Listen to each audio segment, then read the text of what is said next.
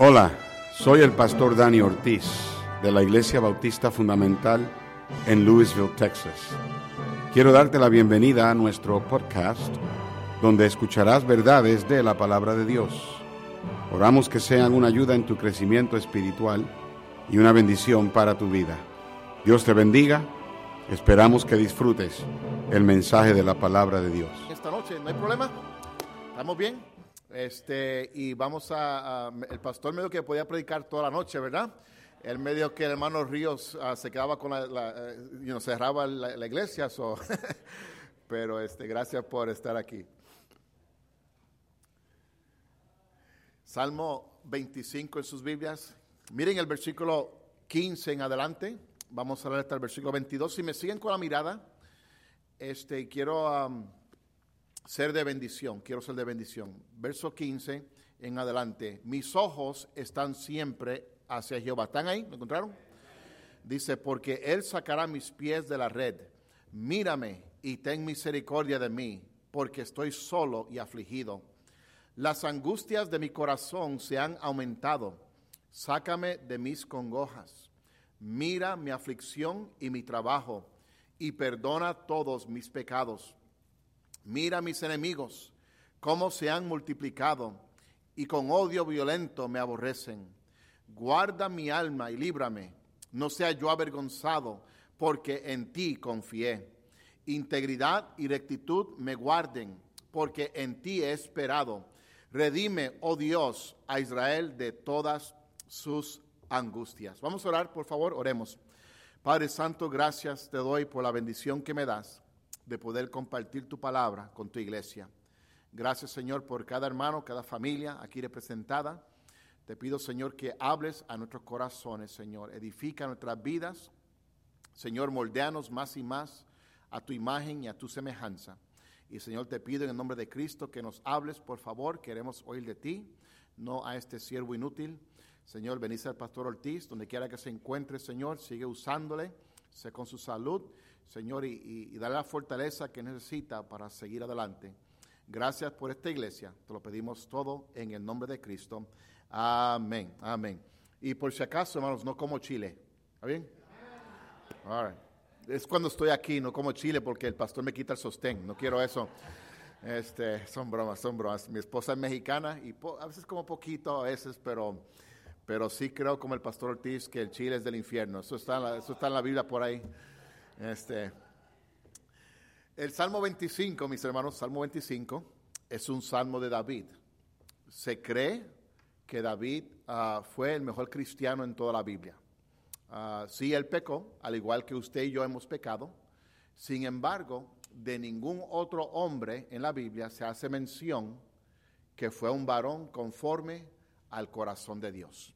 David estaba bien cerca de Dios, caminaba con Dios, alababa a Dios cuando usted lee los salmos, usted puede ver cómo él alababa a Dios, cómo él adoraba a Dios. Y, su celo por Dios ¿verdad? Era, era único. Y en el Salmo 25 hay una, hay una frase que la leí recientemente y me tocó el corazón. Y mírala ahí en el verso 17, quiero hablarte de eso en esta noche. Noten cómo dice, las angustias de mi corazón se han aumentado. Las angustias de mi corazón se han aumentado. Quiero hablarles, hermanos, acerca del tema ¿Qué hacer cuando las angustias aumentan? ¿Qué hacer cuando las angustias aumentan? La palabra angustias en la Biblia se refiere a los aprietos. A veces en la vida vienen aprietos. ¿Me están entendiendo? Ah, a veces eres apretado de todos los ángulos, ¿verdad? Ah, se conoce también como aflicciones, como lo que conocemos como conflictos, como calamidad, ¿verdad? Como tribulación, ¿verdad? O sea, algo en contra o algo que te lleva la contraria. Eso es lo que se conoce, hermanos, como angustias. Y quiero hablarles acerca de qué hacer cuando las angustias aumentan. Número uno, si quieren tomar notas o si quieren ah, ah, grabar los versículos, pero quiero que busquen en las Biblias, porque ah, la Biblia enseña que mis ojos contristaron mi alma. Y no es lo mismo que usted me escuche y, y que lo vea en la palabra del Señor, ¿ok? Miren Romanos capítulo 8, iglesia, ¿qué hacer cuando vienen las angustias? Miren Romanos capítulo 8 y el verso 35. Romanos capítulo 8, verso 35. Cuando consigan, digan amén, por favor. Romanos capítulo 8, verso 35. No, cuando dicen amén, yo termino más rápido, hermanos. Eh, eh, el mensaje tiene como 10 páginas. Cada página representa media hora. Eso lo aprendí el pastor Ortiz. Ah, Romanos capítulo 8, verso 35. Aquí le escribe Pablo a los santos en Roma. Y recuerden, hermanos, que Dios es un Dios de orden. Dios cuando nos dio su palabra, ah, Dios no tomó palabras para rellenar la Biblia para que fuera de cierto tamaño, no. Dios quería que tuviéramos su palabra, ¿verdad? En nuestras manos. Y qué bendición que Dios nos ha dado una copia de su palabra, ¿verdad? Para que la tengamos. Pero miren lo, lo que Dios pone en Romanos 8. Dice, ¿quién nos separará del amor de Cristo? ¿Quién, verdad? Ahora miren las palabras que usa, pero miren la segunda, tribulación o angustia, o persecución, o hambre, o desnudez, o peligro, o espada, como está escrito, por causa de ti somos muertos todo el tiempo. Somos contados como ovejas de matadero. Antes, en todas estas cosas, somos más que vencedores por medio de aquel que nos amó. Miren esto, por lo cual estoy seguro de que ni la muerte, ni la vida, ni ángeles, ni principados, ni potestades, ni lo presente, ni lo porvenir, ni lo alto, ni lo profundo, ni ninguna otra cosa creada nos podrá separar del amor de Dios que es en Cristo Jesús. Ahora, número uno, ¿qué es lo primero, verdad? Cuando las, las, aflicciones aumentan, cuando aumentan las angustias, ¿qué es lo primero que debemos recordar? Número uno, recuerda que Dios te ama. Nunca olvide eso, Dios te ama. Dice, ¿quién nos separa del amor de Cristo? ¿Quién? ¿Tribulación o angustia? No, no nos puede separar. Nada nos podrá separar del amor de Dios. Recuerda que Dios te ama. En la Biblia, ¿verdad? Hay un poquito más de 31 mil versículos, pero escuchen esto. De todos los versículos que hay en la Biblia, ustedes saben que hay un versículo que prácticamente sobresale más que ningún otro versículo. ¿Y cuál es ese versículo? No hay duda, Juan 3:16. ¿verdad? Donde quiera que usted va, alguien tiene un letrero que dice Juan 3:16, ¿verdad? ¿Y qué dice? Porque de tal manera que amó Dios al mundo. No, Dios no te amó ahora que estás en Cristo. Dios no te amó ahora porque eres cristiano, porque carga la Biblia, porque viene a la iglesia. No, Dios te amaba antes cuando estabas muerto en tus delitos y en tus pecados. Cuando estabas en el mundo, cuando, ni siquiera le conocías, ya Dios te amaba. El amor de Dios, ¿verdad? Nunca olvide eso. Ah, le preguntaron a un profesor de la Universidad de Princeton. Este profesor conocía 47 idiomas y dialectos. Este hombre podía citar completamente el Nuevo Testamento sin fallar tan siquiera una sílaba. Le preguntaron a este profesor, ¿cuál es la verdad más grande en toda la Biblia que usted haya aprendido? Con lágrimas en sus ojos, el profesor contestó, la verdad más grande en la Biblia que he aprendido es que Dios me ama a mí.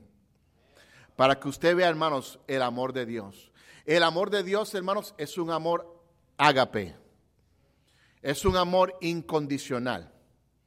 Dios no te, eh, Dios no te ama ahora y mañana dejó de amarte. No, Dios, Dios te ama. Es un amor incondicional. No tiene condiciones, ¿verdad?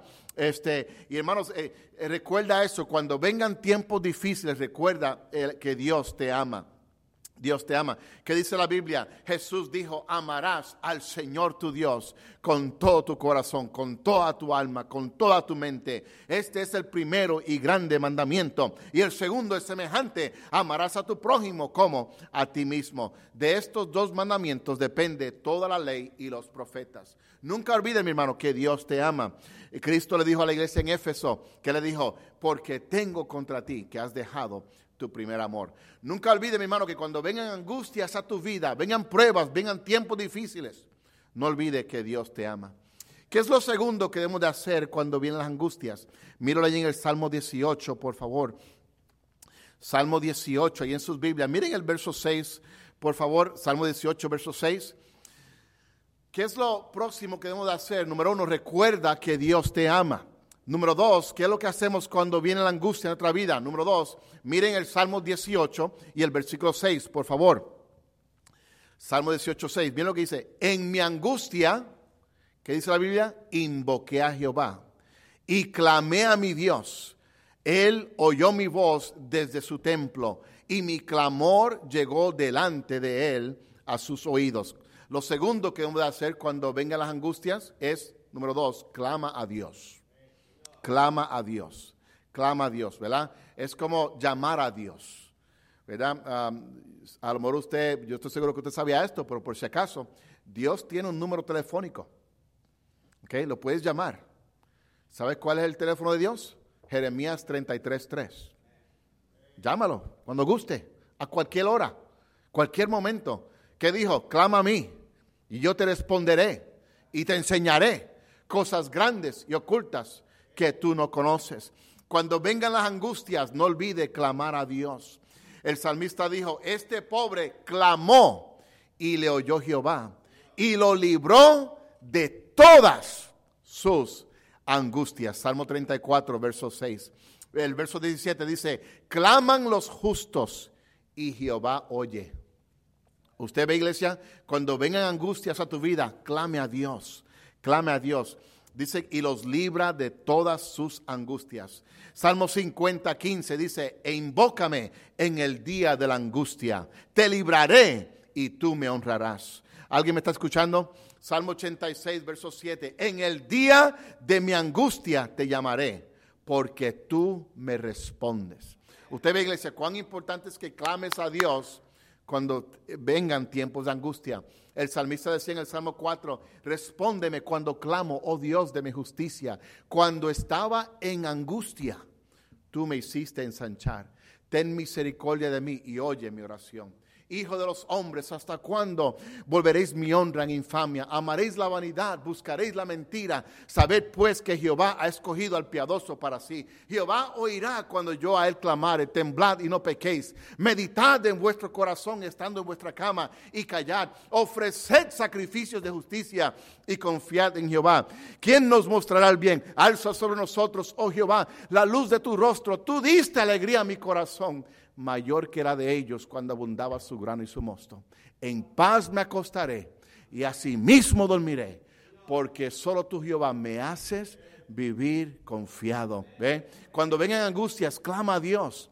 El salmista luego decía en el Salmo 5, verso 3, decía, de mañana oirás mi voz.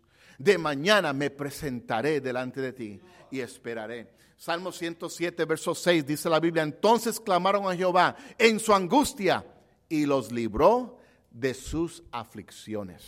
Usted ve, iglesia, cuando vengan aflicciones a su vida, clame a Dios. Salmo 107, verso 13. Luego clamaron a Jehová en su angustia. Dice, los libró de sus aflicciones. Mis hermanos, cuando vengan aflicciones a su vida, clame a Dios. No olvide, Dios te ama, pero también clame a Dios. A Jehová clamé estando en angustia y él me respondió. Salmo 20, versículo 1. Escúcheme, no dejes de clamar a Dios, no dejes de orar durante el tiempo de angustia. Escúcheme, cada día tome tiempo para orar. Cada, tiempo, cada día tome tiempo para leer la Biblia. Alguien me preguntó una vez, pastor, ¿por qué usted exige tanto de que lean la Biblia todos los días? ¿Por qué usted exige que oren todos los días? Yo digo esto, porque si dejas pasar un día, ese día se va a convertir en dos días. Y esos dos días se va a convertir en tres días. Y después se va a convertir en una semana. Y esa semana se va a convertir luego en dos semanas. Y luego se va a convertir en un mes. Y luego ese mes se va a convertir en dos meses. Y cuando vienes a ver, te has convertido en un témpano de hielo. Te has enfriado. ¿Ve? Por eso es que no dejes de clamar. Y cuando vengan las angustias, cuando vengan tiempos difíciles, cuando vengan huracanes espirituales a tu vida, cuando vengan los problemas financieros, cuando vengan los problemas en el hogar, problemas en el matrimonio, problemas con tus hijos, venga lo que venga, no dejes de clamar a Dios. Lo próximo, miren el Salmo 9, por favor. Salmo 9 en sus Biblias, miren el verso 9. ¿Qué hacer cuando viene el tiempo de angustia. ¿Qué hacer cuando aumentan las angustias? Número uno, no olvide que Dios te ama. Número dos, no dejes de clamar a Dios. Miren el, miren el 3 allí en el verso 9. Salmo 9, verso ¿Lo encontraron, iglesia? Salmo 9, verso 9. Jehová será refugio del pobre. Refugio para el tiempo de angustia. Número 3, cuando vengan las angustias, cuando aumenten, escuchen, busca refugio en Dios. Busca refugio en Dios. La palabra refugio, ¿verdad? Es, es como un amparo es una defensa, es un lugar elevado. También se conoce como un refugio. En Puerto Rico hay muchos lugares que se conocen como fortalezas. Por ejemplo, el gobernador de Puerto Rico vive en la fortaleza. ¿ok? Y es un, es un lugar bien protegido este, y se conoce como la fortaleza. El morro ah, en Puerto Rico es, ah, es una fortaleza. Ah, eh, otra fortaleza es San Cristóbal hay varias fortalezas en Puerto Rico, ¿verdad? Para la defensa de Puerto Rico. Años atrás se utilizaban para la defensa de la isla, pero en cuanto a Dios se refiere, Él es nuestro refugio. Amén, iglesia. No olvide eso. Ah, el Salmo 32, 7 dice la Biblia, tú eres mi refugio, me guardarás de las angustias. Cuán importante es que usted busque refugio en el Señor. En Puerto Rico hay muchos huracanes. Y, los últimos dos que dieron ah, fueron categoría 5. Hace poquito pasó un categoría 1 y, pasó por Ceiba y nos dejó mucha lluvia, pero no, no fue directo como en otras ocasiones. Pero cada año nos preparamos para las tormentas. Pero en Puerto Rico hay lugares que se conocen como refugios. Si hay, si hay, mal tiempo, la gente pues puede ir a sus refugios y allí pues tienen cuidado y hay alimento y hay son lugares elevados y, están protegidos, ¿verdad? Y así también, hermanos, es nuestro Dios, quien es nuestro refugio. Salmo 32, 7 dice, tú eres mi refugio, me guardarás de las angustias. Salmo 18, 2 dice, Jehová, roca mía y castillo mío, mi libertador, Dios mío, fortaleza mía, en él confiaré, mi escudo y la fuerza de mi salvación, mi alto refugio. Usted ve, iglesia, Dios está ahí para refugiarte. Cuando vengan tiempos difíciles, siempre vaya al refugio. Miren el Salmo 46, bien conocido, pero quiero que vean algo aquí interesante. Salmo 46, por favor. Miren el verso 1. Salmo 46, verso 1, un salmo bien conocido. Dice la Biblia, Salmo 46, déjame encontrarlo aquí. Salmo 46, verso 1 dice, Dios es nuestro amparo y qué? Fortaleza. Miren esto, nuestro pronto auxilio en las tribulaciones. Escuchen esto. Por tanto, verso 2, no temeremos, aunque la tierra sea removida y se traspasen los montes al corazón del mar, aunque bramen y se turben sus aguas y tiemblen los montes a causa de su braveza. Verso 7. Jehová de los ejércitos está con nosotros. Nuestro refugio es el Dios de Jacob. Venid, ved las obras de Jehová, porque ha puesto asolamientos en la tierra. Miren esto, verso 9, que hace cesar las guerras hasta los fines de la tierra, que quiebra el arco, corta la lanza y quema los carros en el fuego. Verso 10, miren esto, estad quietos. ¿Sabía usted que ese es el problema grande de muchos cristianos? No se pueden estar quietos. ¿Me están escuchando? Muchos cristianos no se pueden estar quietos. Dios quiere ser tu refugio, Dios quiere cuidar de ti, pero usted no se puede estar quieto. Dice la Biblia, estad quietos. ¿Qué dice después? Y conoced que yo soy Dios. Seré exaltado entre las naciones. Enaltecido seré en la tierra. Verso 11, miren esto. Jehová de los ejércitos está con nosotros. Sigue leyendo. Nuestro refugio es el Dios de Jacob, iglesia. Iglesia, cuando vengan las angustias, busque refugio en Dios.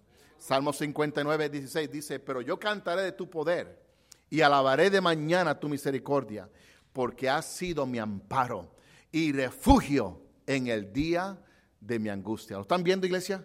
Ustedes están viendo qué podemos hacer cuando vengan las angustias a nuestra vida. Busque refugio en el Señor. Miren el Salmo 119, próximo. Salmo 119, verso número 143. ¿Qué hacer cuando vengan tiempos de aflicción? ¿Qué hacer cuando las aflicciones aumentan? No se olvide, busque refugio en Dios. Clame a Dios. No olvide que Dios te ama. Número 4. Miren ahí el verso 143, Salmo 119. El Salmo 119, hermanos, es el capítulo más grande, más largo en toda la Biblia, ¿verdad? Este, miren el verso 143. Dice, aflicción y angustias se han apoderado de mí. ¿Lo ven ahí? Mas tus mandamientos fueron mi delicia. Próximo iglesia, cuando vengan las angustias, no deje de obedecer la palabra de Dios. No deje de obedecer la palabra de Dios. Confía en Jehová y haz el bien, y habitarás en la tierra, y te apacentarás de la verdad. Deleítate a sí mismo en Jehová, y él te concederá las peticiones de tu corazón. Encomienda a Jehová tu camino, y confía en él, y él hará. Salmo 37, verso 3. Recuerda, iglesia, cuando vengan tiempos de aflicción, no deje de obedecer la palabra de Dios. No deje de obedecer. La palabra de Dios, hermanos, corta. La palabra de Dios transforma. La palabra de Dios tiene vida. La palabra de Dios tiene poder. La palabra de Dios es lámpara a nuestros pies, es lumbrera a nuestro camino.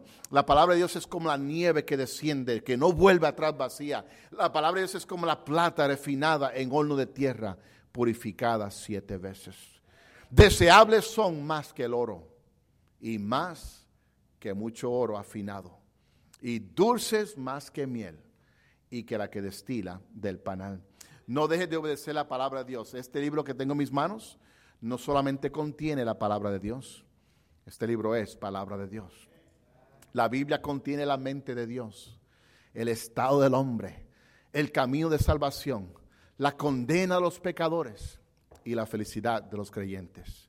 Sus doctrinas son santas, sus preceptos son puros, sus decisiones son inmutables, sus historias son verdad. Léela para ser sabio, créela para estar seguro, practícala para ser santo. Ella contiene luz para dirigirte, alimento para sostenerte, consuelo para animarte. La Biblia es el mapa del viajero, es el compás del piloto, es el bastón del peregrino, es la espada del soldado. En ella el paraíso es restaurada, el cielo es abierto y el infierno es mostrado. Cristo es su tema principal, nuestro bien es su diseño y la gloria de Dios su fin. La Biblia debe llenar la memoria, debe regir el corazón, debe guiar vuestros pies. Léela lentamente, frecuentemente y en oración. Es una mina de riquezas es un paraíso de gloria y es un río de placer. Te es dada en vida, será abierta en el juicio y por siempre será recordada.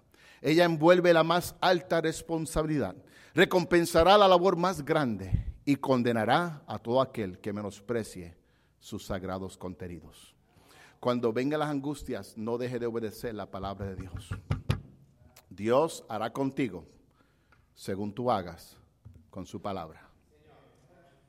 Si usted no hace nada con la palabra de Dios, no se ofenda, no espere que Dios haga nada contigo.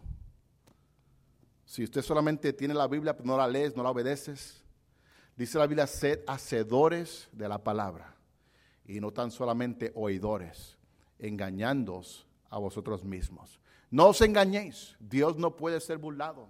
Todo lo que el hombre sembrare, eso también segará.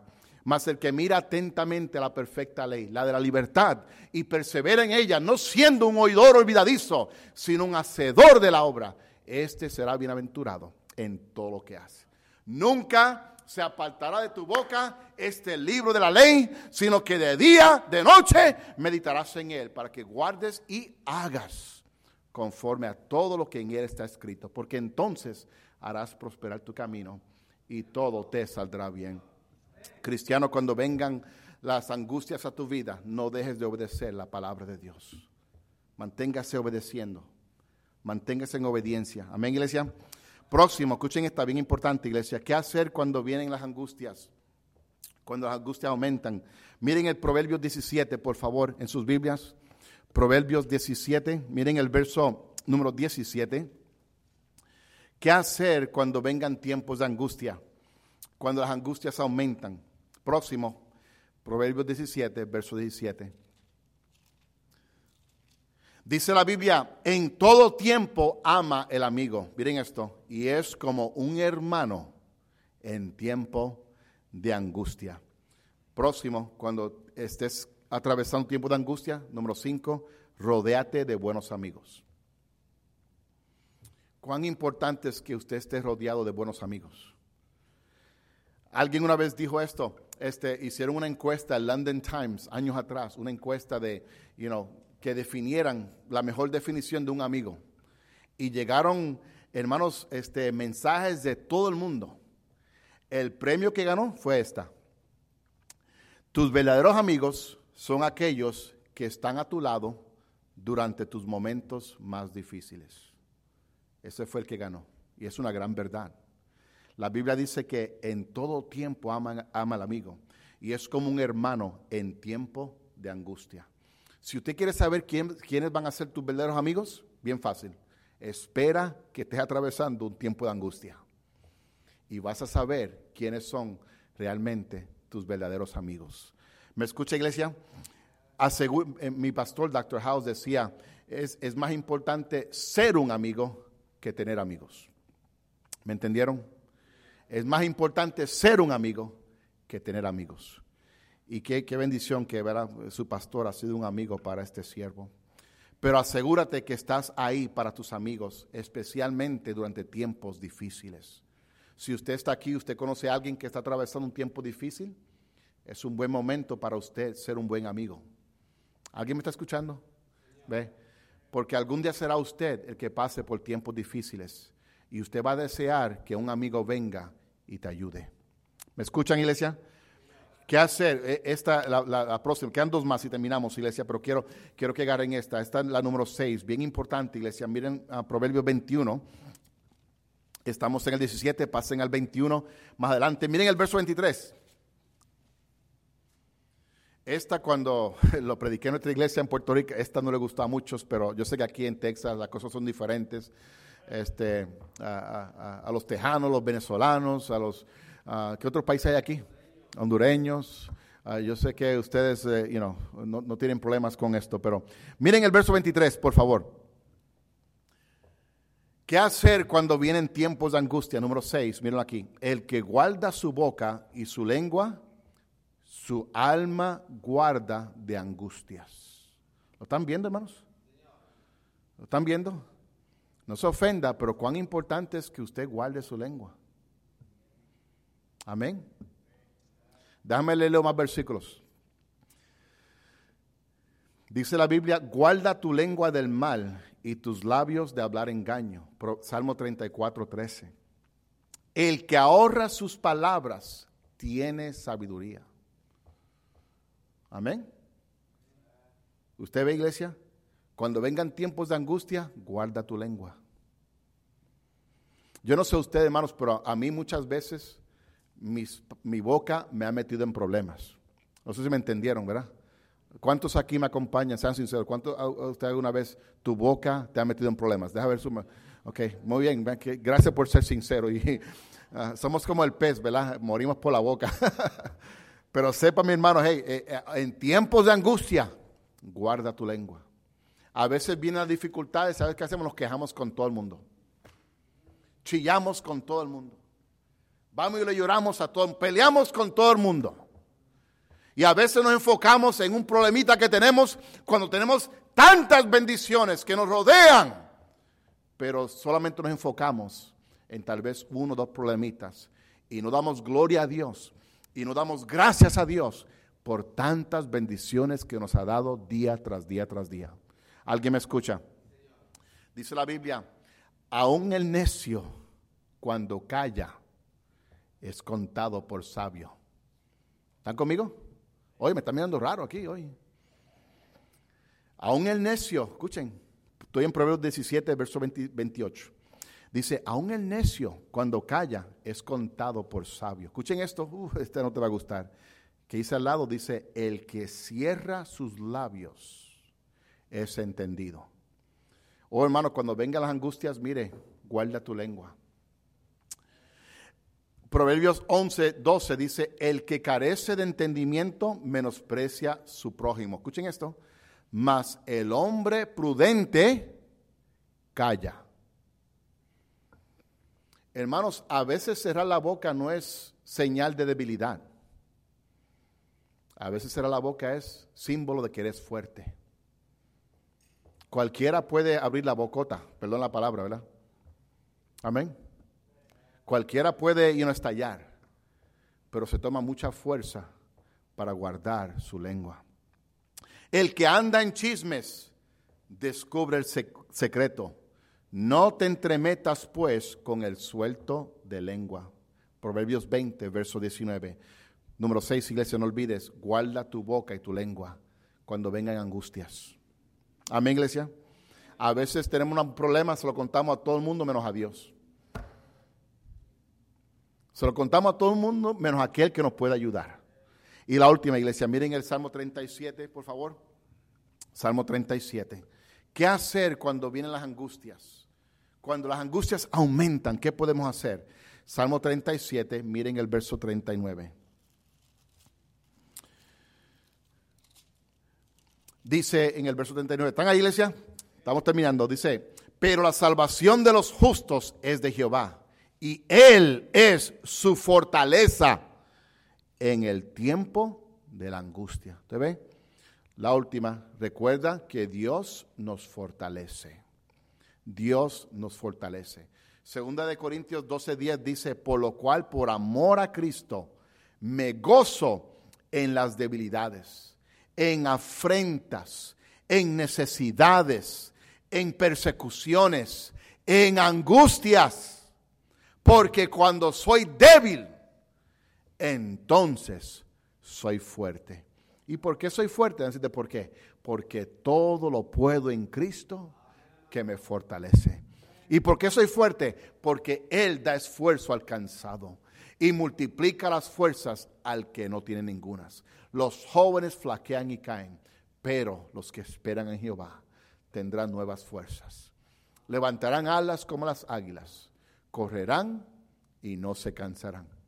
Caminarán y no se fatigarán. Dice la Biblia en, en Nahum, capítulo 1, verso 7, no tienen que buscar. Dice, Jehová es bueno. ¿Cuánto lo creen? ¿Cuánto lo creen? ¿Cuántos de ustedes han visto la bondad de Dios en su vida? ¿Lo han visto?